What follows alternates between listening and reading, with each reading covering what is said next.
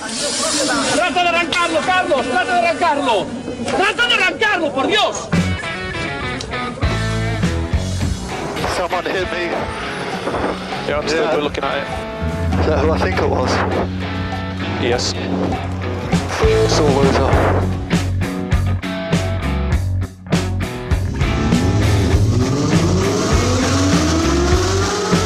Izquierda buena más ojo corta, se cierra poco. Sasar. Corta, no cortar. Para izquierda rápida. Para derecha buena más, se cierra poco. Para izquierda buena más, se abre. Acaba buena más, se abre. Sasar. Para derecha buena más, no cortar. Para izquierda rápida, ojo, se abre. Para uno. Derecha rápida, ojo, con fe. Rápida, ojo, con fe. Acaba rápida menos.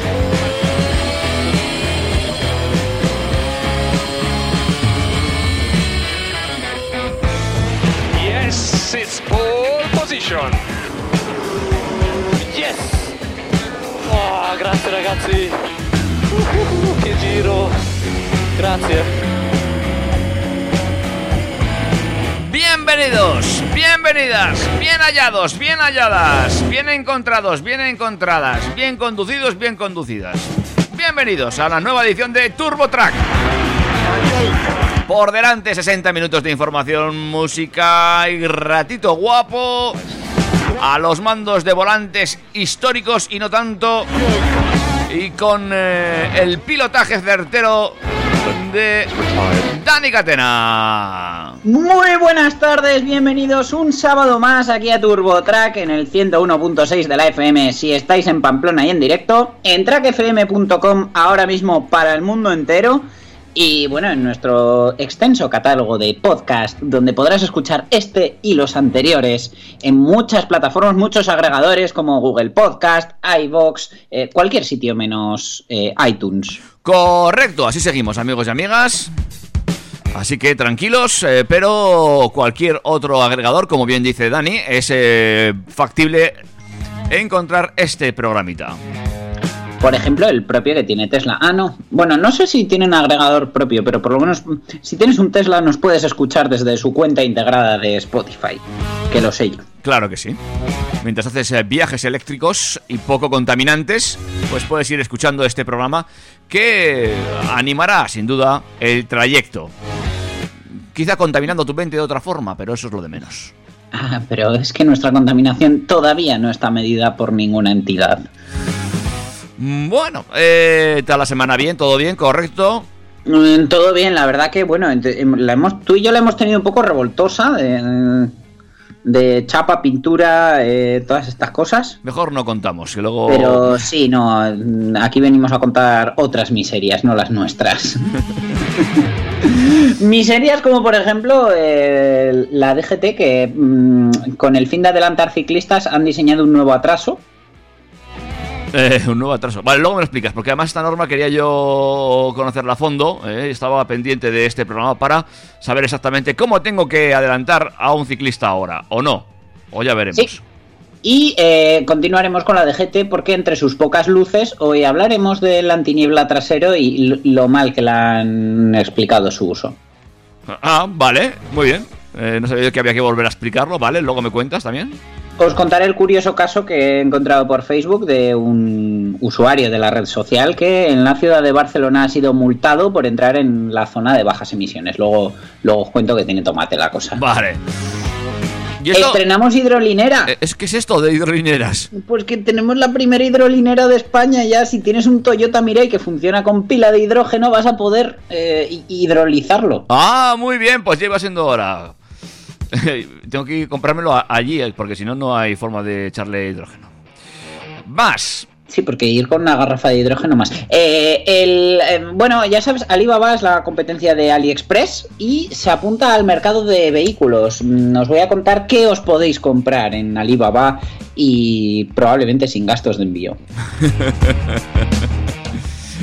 Bueno, tenemos también eh, una lista, ¿no? Que repasar. Una lista de finalistas, los siete finalistas de coche del año en Europa. Lo comentaremos amistosamente. Y atención, porque no podía faltar en este programa no solamente la DGT, sino Tesla. Sí, Tesla da un giro inesperado en el diseño de los Model S y Model X que llega a su restyling, aunque ellos prefieren llamarlo refresh. Ah, refresh. Unos que llegan y otros que se van. Vamos a hablar de algunos Audi que parece que nos van a abandonar. Oh. Vale. Abandonan, ganan. Las marcas, eh, bueno, al final pues tienen los clientes que tienen, pero unas veces los mantienen, unas se van, otras vuelven. Vamos a hablar de qué marcas ganan y pierden más adeptos. Vale. Y ya para cerrar, eh, vamos a. Como vivimos en un mundo de incertidumbre y, cuando hacemos un regalo siempre buscamos que el, el regalado pueda devolverlo, vamos a hablar de Citroën que nos va a permitir devolver sus C4 y EC4. Ah, pues muy bien, esto le encantará a mi madre, que mi madre siempre que te da algo, te da un paquete con papel de regalo y te dice lo primero, antes de abrir, se puede devolver. ¿Eh? Pues tu madre puede ser comercial de Citroën. Si Pero- la buena mujer se aburre en su jubilación, Nati, que sepas que en Citroën tienen un sitio para ti. Correcto, puedes decirlo de ese, puede devolver, su frase favorita. Pues así, amigos y amigas, arrancamos hoy TurboTrack, recordando las vías de comunicación. Info arroba turbotrack.es es nuestro correo electrógeno. Arroba TurboTrack FM es nuestro Instagram. Y también estamos en Facebook. En Facebook estamos ahí con el logo chulo. No le hacemos mucho caso, pero tú puedes probar y ver algo. Siendo, siendo el desastre que somos, aún alguien me ha dicho que por qué no nos hacemos TikTok. Pues ya lo explico desde aquí para todos, porque no le haríamos ni puñetero caso. Entonces No. no. nos vamos a molestar en ocupar sitio en otra red social para no hacer ruido. Además, también te voy a decir yo que no me veo yo en TikTok bailando ni nada de eso, ¿eh? no. Ni haciendo retos. Mm, ¿Ves? Si piensas que TikTok es solo bailes, mm, ya creo que te estás equivocando, creo, porque tampoco he investigado yo demasiado. Ah, bueno. Oye, ¿qué te parece si hacemos un break musical y arrancamos ya a golpe de pedal? Oye, ¿qué, qué canción vas a dedicar? Porque, mm, eh, a ver cómo te explico. Mi señora madre tiene que estar de enhorabuena, porque en este programa hemos hablado de tu madre antes que de ella. Ah, pues no que sé. dice que siempre hago menciones y que algún día pues me, me va a echar algo los tupers. Pues no sé, ¿quieres que le dedique alguna? Dime, ¿eh? No, no, no, la que pongas, pues mira, dedicada a mi señora madre. Espero que le guste. Ah, pues no sé yo si la que iba a poner va, va muy allá con el gusto de tu madre. Mm, Pues no, si es trap o alguna historia de estas, la verdad que mucho no. Ah, venga, pues déjame que baje un poquito. A ver. Eh, pues no encuentro yo nada muy así, ¿eh? Mm, Pues lo primero que pilles, que mi madre lo que quiere es que la saludemos y ya la hemos saludado. Pues un saludo a tu madre y cancioncita para ti. Yeah. Mami, oye, ábreme la puerta, muchacha.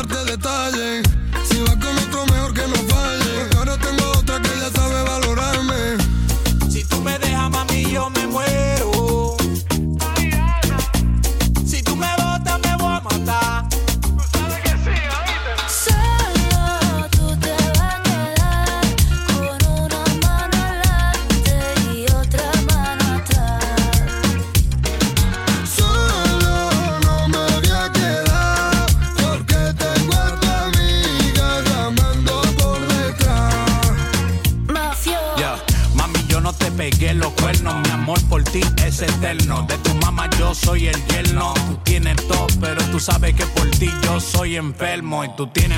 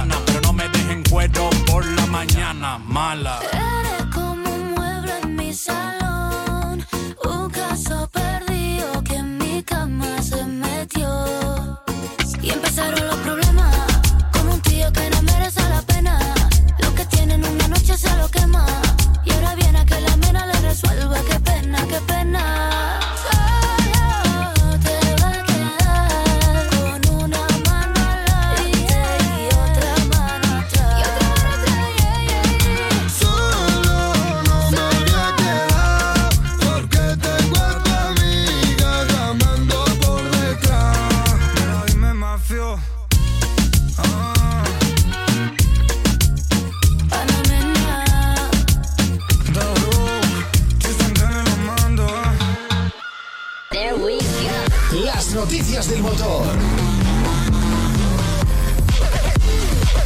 Las noticias del motor.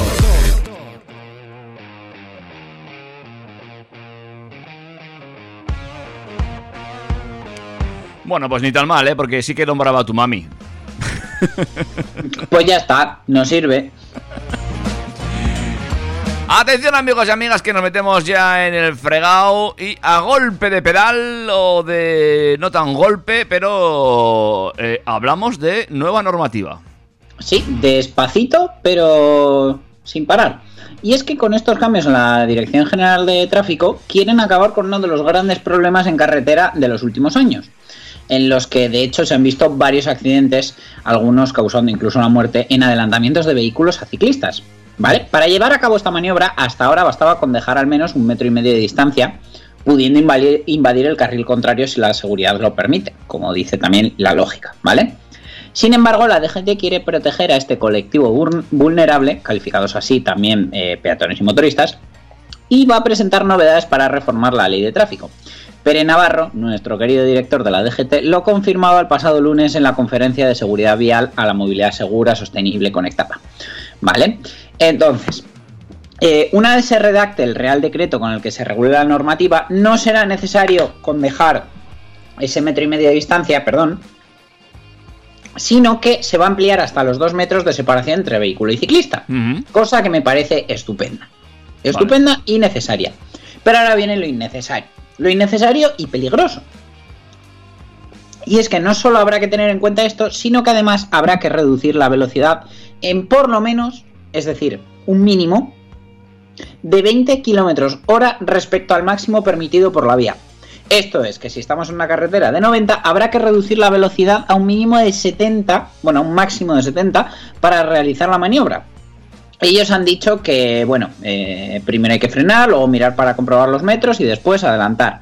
Vamos a poner que la velocidad tiene que ser 20 por debajo del límite genérico, según ha dicho Pere Navarro. Pero es que no se da cuenta este señor que si dejamos más distancia y las condiciones de la vía lo permiten, mantener la velocidad provoca dos cosas. Uno, que estemos menos tiempo en el carril contrario y dos, que gastemos menos combustible, que también es el con lo que están obsesionados. No, no sé, o sea, quiero decir, pegar un frenazo, dejar más metros, eh, pues supone al final estar más tiempo el, el coche en el carril contrario.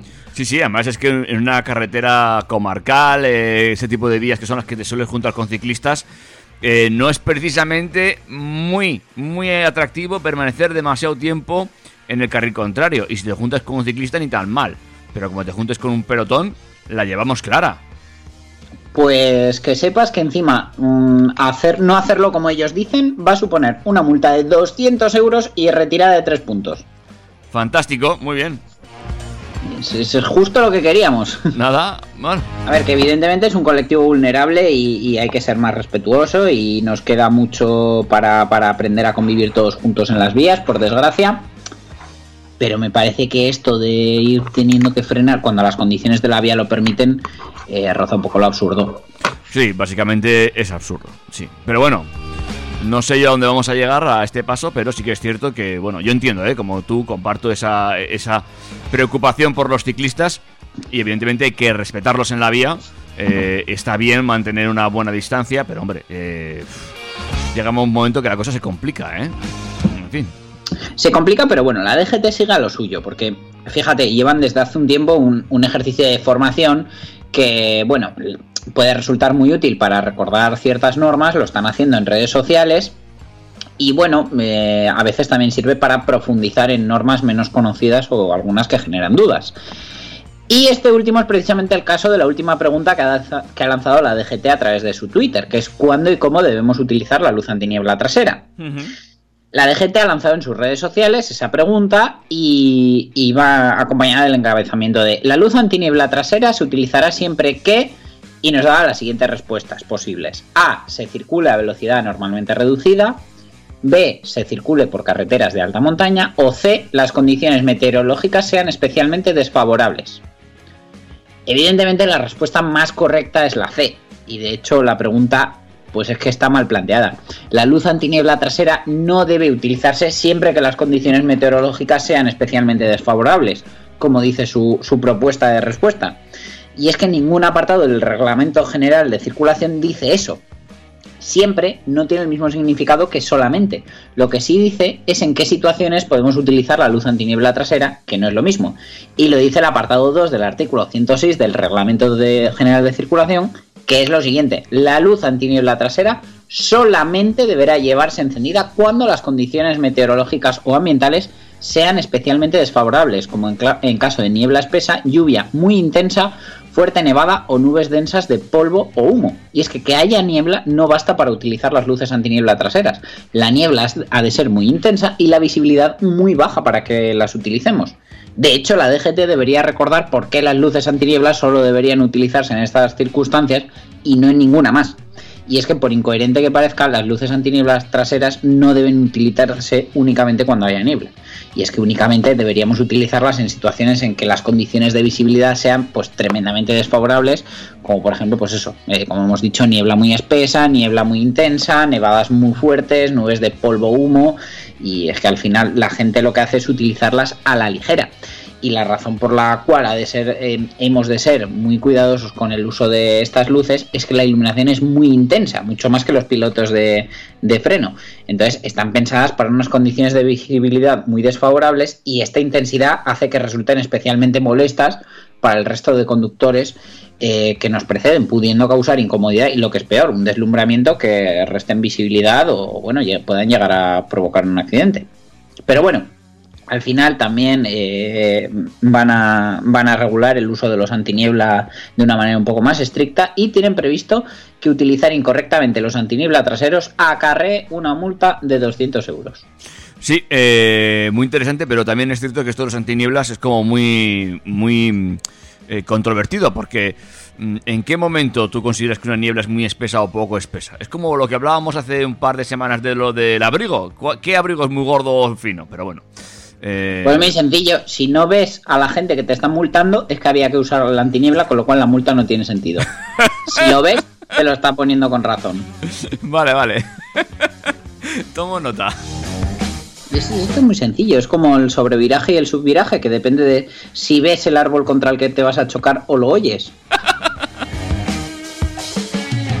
Bueno, y cerramos bloque con eh, lo que os he contado antes de, del usuario que he encontrado en, en Facebook, que bueno, compartía su, su, molestia en un grupo, ya que decía textualmente, ¿eh? El pasado mes de noviembre cedí mi coche al Ayuntamiento de Barcelona, que supongo que quiere decir que lo dio de baja, no creo que les haya dado en propiedad el coche, al no poder circular, según el Ayuntamiento, porque contamina. Claro, estamos hablando de un coche de finales del año 2000 y claro, pues eh, no tiene pegatina energética al ser diésel. Uh -huh. Bueno, pues el día que se lo llevaron fue cazado encima de la grúa por circular por zona de bajas emisiones con la consiguiente multa de 100 euros que le ha llegado con la foto en la que se ve que el coche está encima de la, de la grúa. con dos narices. Nada más que añadir, o sea, es que se han superado. Porque quiero decir, puede suceder, ¿no? Pero no sé, de debería haber alguien que, que, comprobara en plan, ah, sí, pues es un coche, envío la multa. Ah, no, es un coche encima de una grúa, pues no mando la multa. No, no sé. Eh, sí, pero estas cosas ya pasan, ¿eh? Eh, Yo recuerdo hace no mucho, bueno, sí, hace, sí, sí, que soy, soy- soy más mayor. Hace algún tiempo, cuando se empezaron a poner eh, las cámaras semafóricas, que a, los- a las empresas de ambulancias les llegaban multas por saltarse los semáforos. Ah, de, de eso sí, me acuerdo. Yo era pequeñito, pero sí, me acuerdo, me acuerdo. Entonces, claro, eh, era, era un cisco. eh, Porque, claro, las ambulancias, evidentemente, sí, se saltan los semáforos. Eh, suele ser lo normal, igual que los coches de policía y los bomberos. ¿eh? No suelen quedarse esperando. Pero es con- lo que viene siendo cuando la vida de una persona que va dentro de la ambulancia depende de- del tiempo que tarde en llegar al hospital. Claro, y eh, bueno, ahí hubo, hubo un rifirrafe entre las empresas de ambulancias y, y la Dirección General de Tráfico también en algunas multas. Porque a ver cómo demostraban que en ese momento había una urgencia. Y dice, hombre, pues eh, sí, pues tiene razón, vale, a ver cómo lo demuestro. Pues mira, tiene unos pilotos encendidos, fíjate, no sé, quiero decir. Pero como nadie revisa, ahora todo es telemático y todo lo hacen las máquinas automáticamente, pues eh, pasan estas cosas. Ya Pues nos encontramos. Pues ya te digo que el, el- el señor este, pues evidentemente estaba cabreado porque encima de que al final pasa por el aro y dice, bueno, pues mira, me quito el coche, se habrá comprado otro, supongo, o un patinete o, o algo. Pero que la despedida de su coche sea con una multa precisamente por eso, clama un poco al cielo. Bueno, pues así cerramos este bloque de noticias sobre la DGT y curiosidades varias. Y enseguida entramos en materia motorística. Si te parece, después de otro break musical. Venga, pues pónmelo. Ah, va, vamos allá. Esto es, amigos y amigas, Turbo Track. Turbo Track.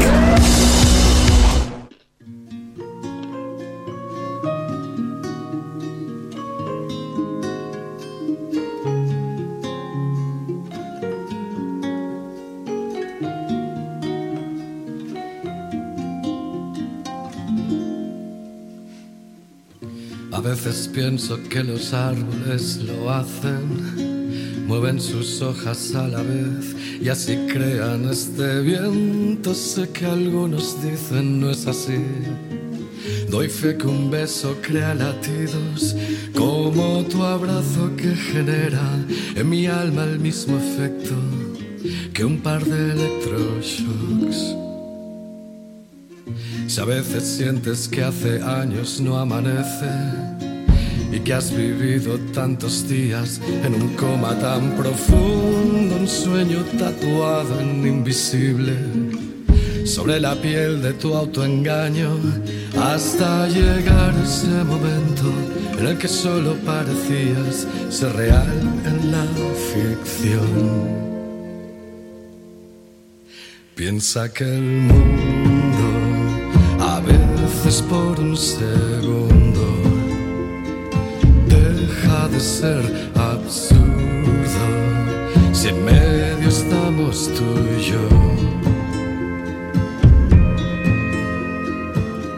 Saudades do meu coração Dins del meu cor. Si un día dejé de amarte Lo hice siempre sin querer Metido en cuevas sin ayuda de linternas Invoco a todas las luciérnagas Al menos dadme un rumbo errático, anormal o lo que quieran Cayó de mi alba toda estrella y mi planeta da la vuelta.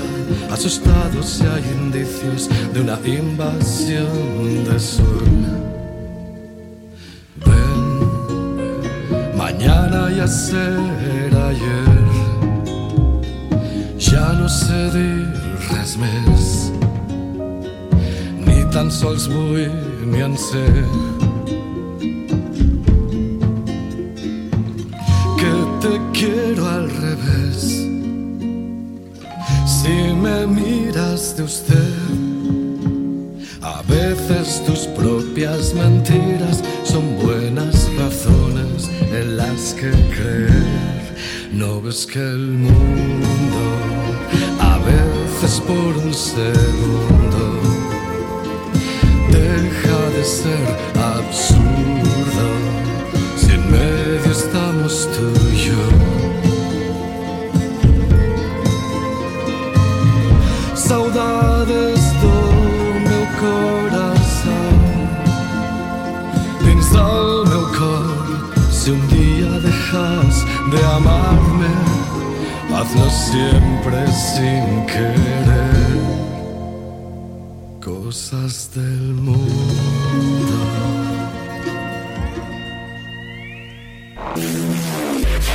Turbo Track. Novedades. Venga, seguimos, ya repostamos combustible para seguir hacia adelante en este Turbo Track. Y además lo hacemos con nuevos combustibles, por lo visto. Sí, hay que irse ya a las energías renovables y a los combustibles alternativos. Y es que Toyota España, Enagas, Urbaser, Carburos Metálicos, Sumitomo Corporation España y la Confederación Española de Empresarios de Estaciones de Servicio, CEES,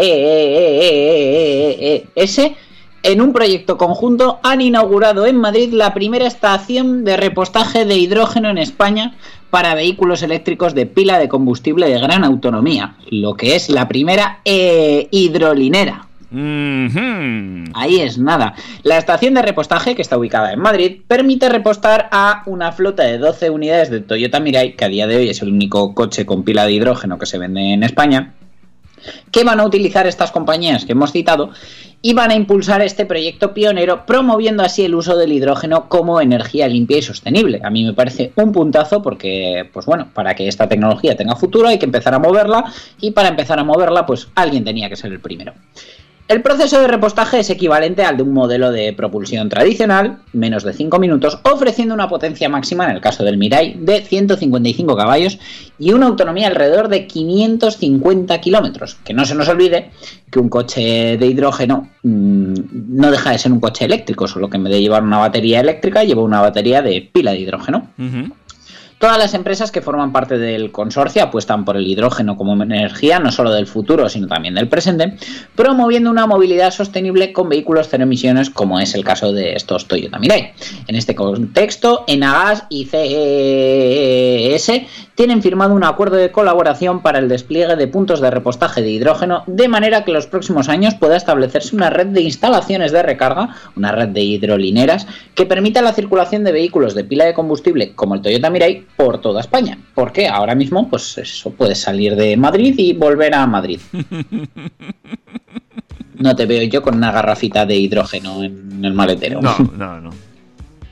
Pero bueno, la verdad que es, es una muy buena noticia. El hidrógeno es, eh, creo, un pilar fundamental para el cambio a la, a la electromovilidad. Y es una cosa que, bueno, mm, va a costar mucho, va a llevar tiempo, pero en algún momento teníamos que arrancar.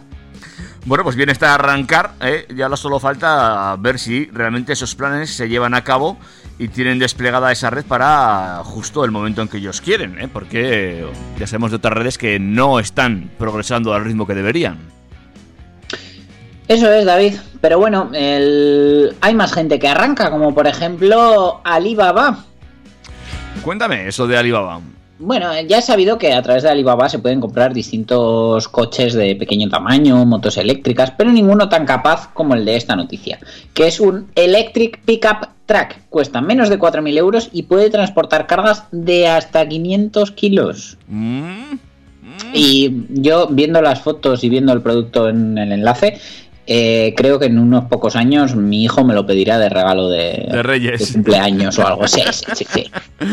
Eh, sí, sí, es como muy cookie este cacharro. Es como un juguete, sí, y el. Pues sí. A ver, el gigante chino de, de comercio electrónico, Alibaba, eh, va extendiendo poco a poco su presencia a, a todos los nichos de mercado en los que se pueda estar. Y bueno, pues ahora está la movilidad eléctrica y han dado a conocer esta curiosa pickup de pequeño tamaño destinada a trabajadores y empresas cuyo precio se sitúa en menos de 4.000 dólares una vez transportado. Eh, del- con el nombre nos han roto mucho la cabeza porque, como ya hemos dicho, se llama Electric Pickup Track, que pues viene a ser eh, un camión pickup eléctrico, furgoneta pickup eléctrica, ¿vale? Todo muy coherente. Y la venden a través de, de su plataforma. No es el primer coche que venden, pero eh, pues bueno, sí que es cierto que es uno de los que más ha llamado la atención. Y eh, lo más llamativo es eh, su relación entre capacidad de trabajo y precio, porque bueno, se trata de una pickup eléctrica casi de miniatura que mide 3,48 de largo, 1,55 de alto y 1,38 de ancho. Vamos, que yo creo que es monoplaza, solo para una persona.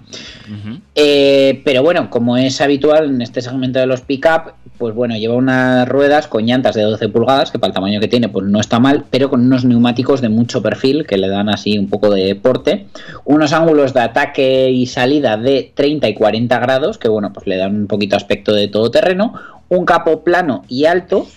Y la verdad que bueno, luego te lees la descripción y es muy gracioso, porque pues eso, te ponen chapa de coche, eh, luces traseras cool tail lights, que viene a ser luces traseras molonas. es muy gracioso. Y bueno, su sistema eléctrico eh, va formado por una batería de 6 kilovatios hora que eh, tardaría unas 10 horas en cargarse y aunque de primeras pueda parecer una capacidad así como escasa, lo cierto es que con sus 670 kilos de peso y un motor eléctrico de 3 kilovatios, que son 4 caballos, no necesita más. Y es que eh, con esa batería es capaz de hacer 110 kilómetros con una sola carga y alcanzar los 40 kilómetros hora de velocidad punta, ya que está catalogado como un NEV, NEV, vehículo eléctrico de vecindario, Neighborhood eh, Electric Vehicle, una homologación similar a la que sería la de un ciclomotor en España. Y eh, pues bueno, por todo esto su mayor clientela debería proceder de empresas que necesiten un vehículo tipo pickup eh, o 4x4 para desempeñar funciones dentro de grandes complejos como pues yo que sé, centros comerciales, plantaciones, hoteles, campos de golf. Y bueno, eh, según lo que dice en la información de la web de Alibaba, es capaz de transportar pesos de hasta 500 kilos en el cajón, moverse por tierra con total soltura y tiene un pequeño maletero delantero, tiene un Frank, como los eh, Tesla, para transportar pequeños bultos como cajas o bolsas de 64 litros de capacidad. En una conocida web han hecho un contacto a través de los distribuidores para ver cuánto les costaría realmente puesta en casa y les han dado la respuesta de que sería eh, 3.950 dólares, que serían 3.250 euros al cambio para la versión de cabina simple y 4.450 dólares, que son unos 3.660 euros, para el de cabina doble, que entiendo que es el que, el que puede llevar a dos personas. Muy cuco, el cacharro me suena, me, recuerda, no me sé el nombre, ay, eh, jolín, me sale Picat y no es Picat, eh, eh, estos juguetitos que veis para, para ir al monte, eh, ah, Ah, como un Jimny o algo así. Mm, Sí, ese tipo de, de coches me, me recuerda un poco a estas cosas. ¿eh? Un poco Eh, Jeep. eh, eh, muy molón. hombre, la autonomía es escasa, pero como tú bien dices, pues para empresas, para cosas así, pues no puede estar nada mal, ¿eh? Son 500 Bueno, y no te kilazos. preocupes, que es que a un máximo de 40 kilómetros por hora, pues tampoco te va a apetecer hacer más de 100 kilómetros. Eso te iba a decir que, pero bueno, que no está nada mal para, para ese tipo de factorías o, o complejos. Pues mira, es una buena solución que puede transportar 500 kilos, que se dice pronto, ¿eh? No es moco O de para pavo. que si mi hijo algún día tiene licencia de ciclomotor, pues vaya al instituto. También, también, mira, no es mala. Puede llevar a todos los amigos encima. Pues Eh, iba a ir más chulo que un 8. No iba a ser legal, pero sí, seguro que en algún momento sucedía. Oye, eh, vemos una nueva alternativa eléctrica y de esas empresas chinas que poco a poco van copando prácticamente todos los mercados ofreciendo productos muy singulares. Sin duda. También es cierto que este tipo de, empresas que tienen eh, semejante músculo, semejante potencial, pues mira, pueden permitirse lanzar estas, estas extravagancias y ver qué pasa, ¿no? Es una forma también de hacerse autobombo, quieras que no. Sí, aunque yo creo que realmente el desarrollo no, no ha sido por parte de, de la propia Alibaba, sino que ellos solo lo comercializan, pero no he conseguido dar con qué empresa lo fabrica o, o No, si no. realmente es conocida o no. Está- está- estoy convencido de que eso, que el desarrollo no es suyo, será una compra de licencia o lo que sea, pero bueno, quiero decir que al final hay que tener músculo para sacarlo a la venta. Y ahí están ellos y oye, lo han ofrecido. Veremos luego cómo sale este, este, este invento y si mm, llegamos a ver alguno por aquí. Fíjate. Pues los que seguro que vamos a ver por la carretera, y no pocos, van a ser eh, muchos de los siete finalistas a coche del año 2021. Ese mm, galardón tan ansiado por todas las marcas que se hará público el día 1 de marzo de este 2021, COVID mediante. A ver que, cuál es el sucesor del coche del año en Europa del año 2020, que es el Peugeot 208.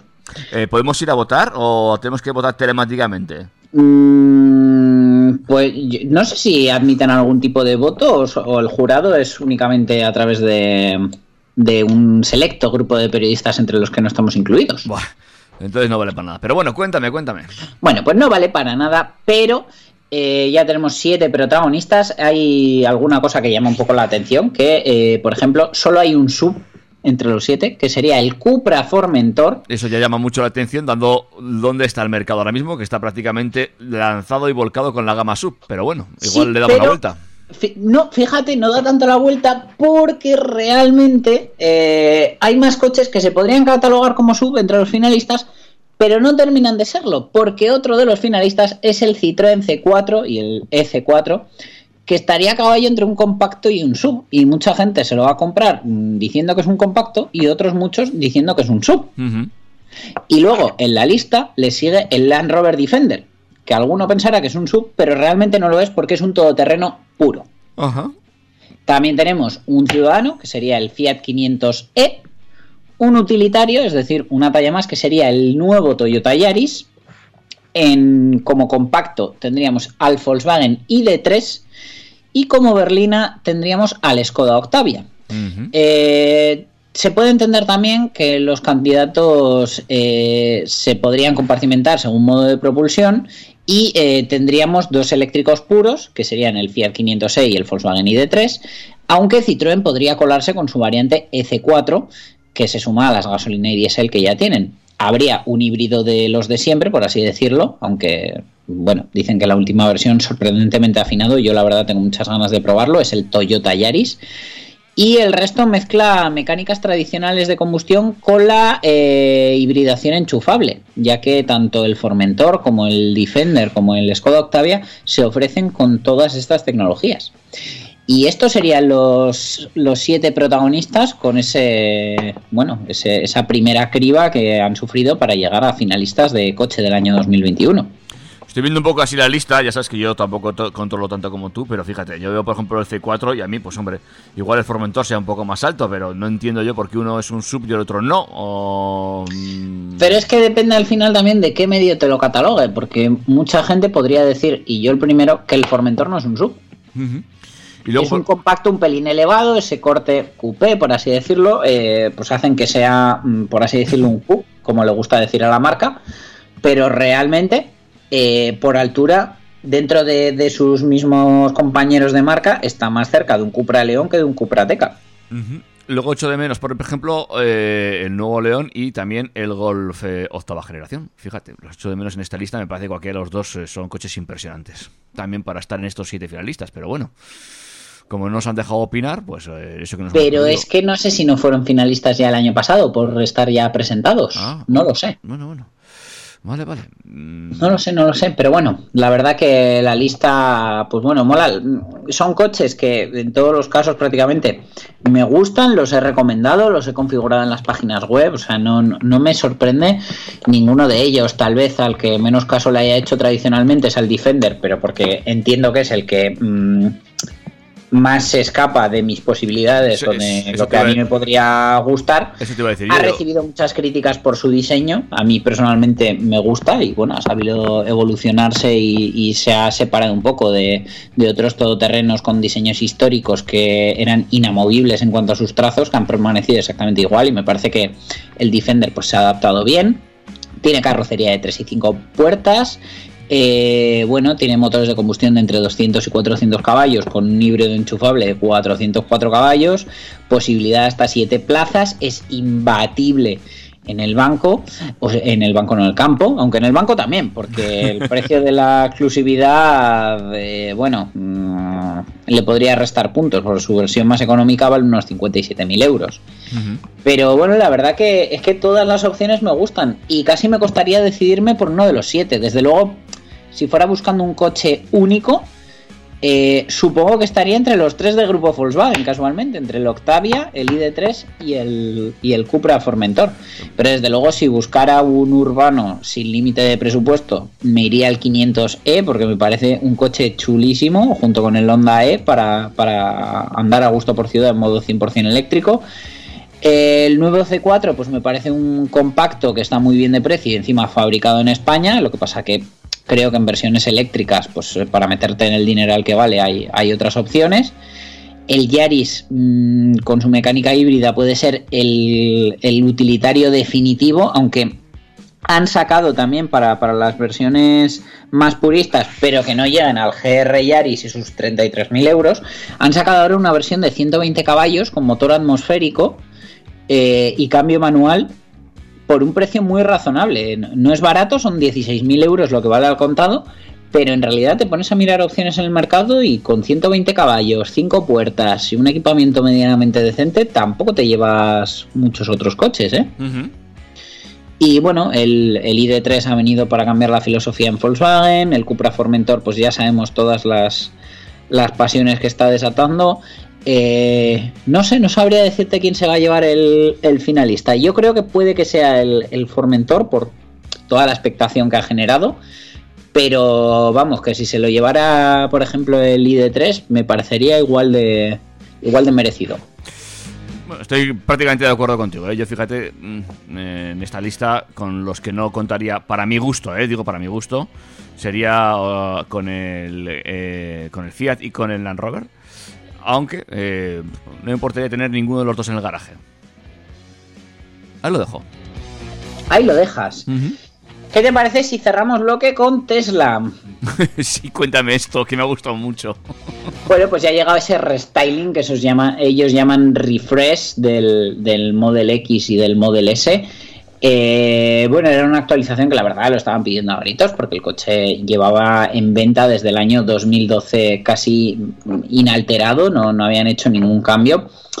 Es uno de los mejores coches en cuanto a relación calidad-precio-autonomía, sobre todo en el, mercado de los eléctricos, porque vamos a tener una, una versión Play Plus con 1010 caballos, creo recordar que son, una autonomía de 840 ki- eh, kilómetros y un 0 a 100 en unos 2,2 segundos, que es una verdadera barbaridad, por un precio de 140.000 euros, que en comparación con lo que podrían ser sus competidores me parece hasta poco. Pero sin duda lo que más ha llamado la atención, más allá de los pequeños cambios que le han hecho por fuera, el nuevo catálogo de llantas, el nuevo cuadro de instrumentos, la pantalla central que por fin la han puesto en la posición que tenía que estar, la han cambiado de vertical a horizontal, crece hasta las 17 pulgadas, han incluido una pantalla para los pasajeros traseros eh, integrada en, la consola central, consola central que en la parte delantera gana un cargador inalámbrico para dos móviles, como ya lleva el, el Model 3 desde hace unas pocas semanas. Pero ese volante, ese volante, ¿qué de críticas está generando? Y con razón. Yo, que- es que es el peor volante de la historia. Vamos a ver. Y luego se quejaba la gente que cuando presentaron las primeras imágenes del Skoda Octavia nuevo, le faltaba un radio abajo. Ojalá solo le faltara un radio, pero que, ¿por qué le han metido un bocado a la parte de arriba? Es que yo este volante solo lo veo en una marca.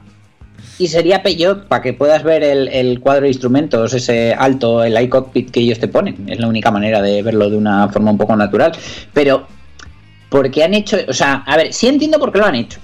Y es que mm, Tesla pretende que la mayor parte del tiempo el Model X y el Model S vayan con el autopilot. Pero no me quiero imaginar yo cómo tiene que ser girar con, con semejante artefacto que tiene por volante en una calle estrecha, en una carretera revirada. Es que no, es que falta medio volante. Es que no, que, que es que los volantes no son redondos por casualidad.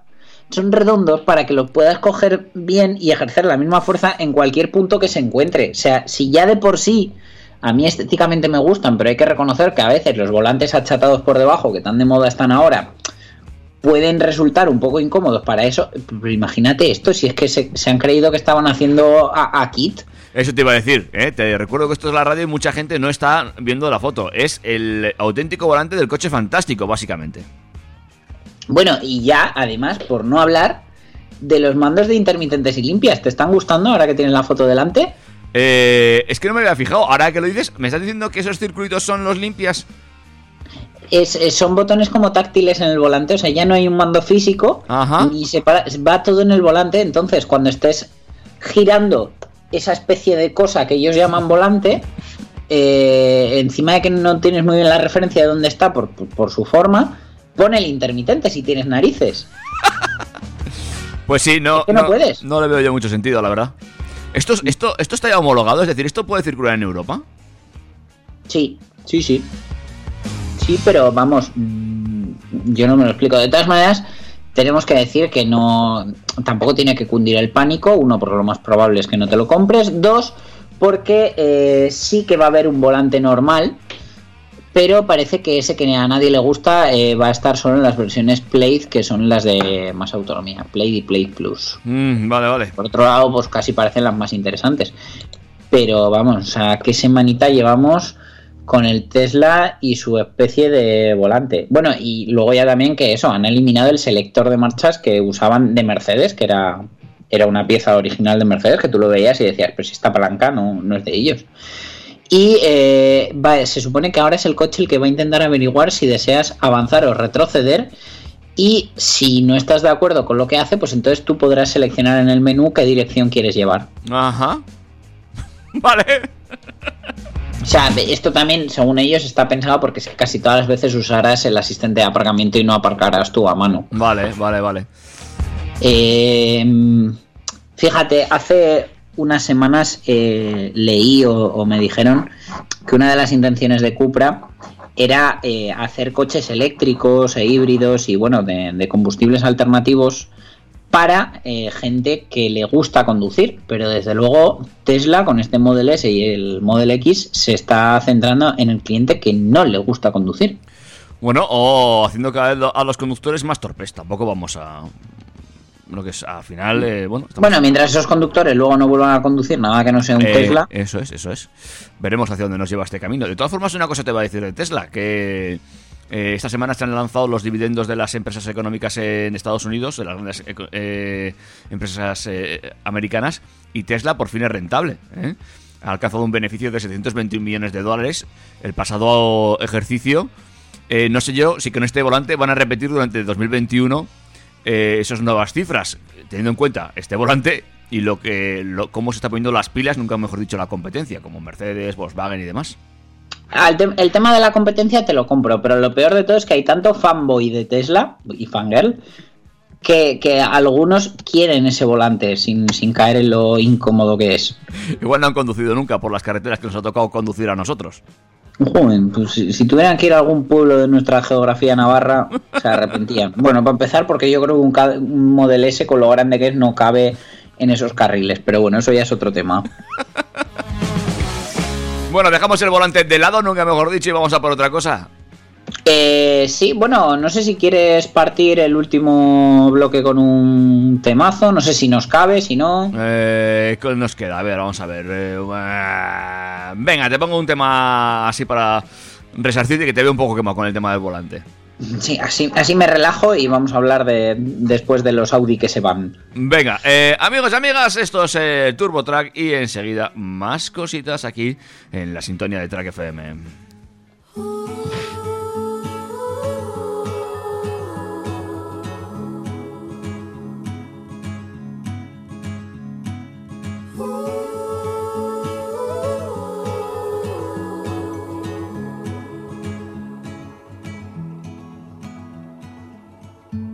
Vivo de una ilusión que jamás será verdad. Si llego a tu estación, yo vuelvo a otra realidad.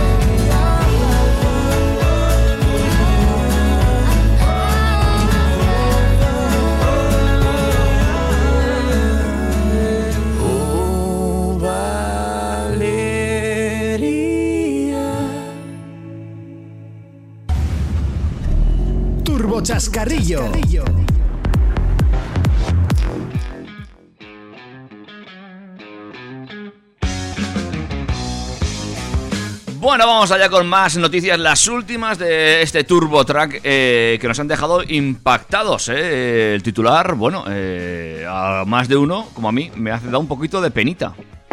Sí, da penita porque Audi quiere matar los A4, A6 y A8 porque sus próximas generaciones van a ser las últimas de sus respectivas sagas.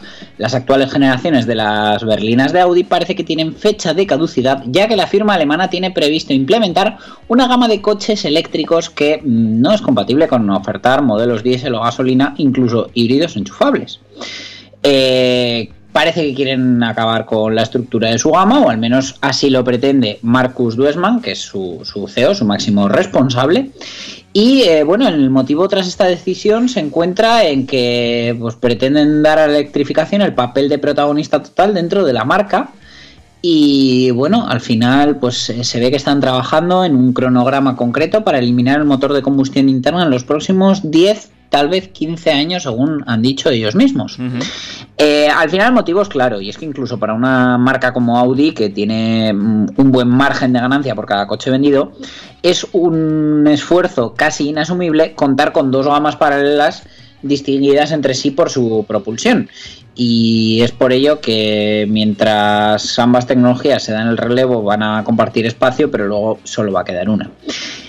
Todo esto implica desechar la gama actual y eh, la firma no tiene previsto prolongar la gama existente a través de modelos electrificados, sino implementar una gama paralela durante un corto periodo de tiempo que coexistirá con la térmica. Esto significa que las actuales berlinas van a tener eh, un homenaje en forma de última generación antes de llegar a su fin comercial. Tanto A4 como A6 eh, van a alargar su legado con una generación más que llegará en torno a 2023.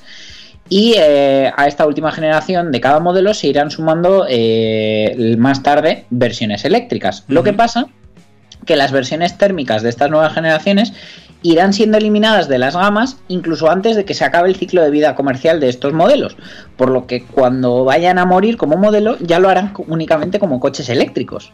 Y vamos, tampoco tienen previsto dar más protagonismo del actual a las versiones híbridas enchufables en los futuros A4 y A6 ya que aunque es evidente que ganarán un protagonismo en un futuro cercano, lo van a perder rápidamente en favor de los coches 100% eléctricos conforme se acerque el final de, la década actual.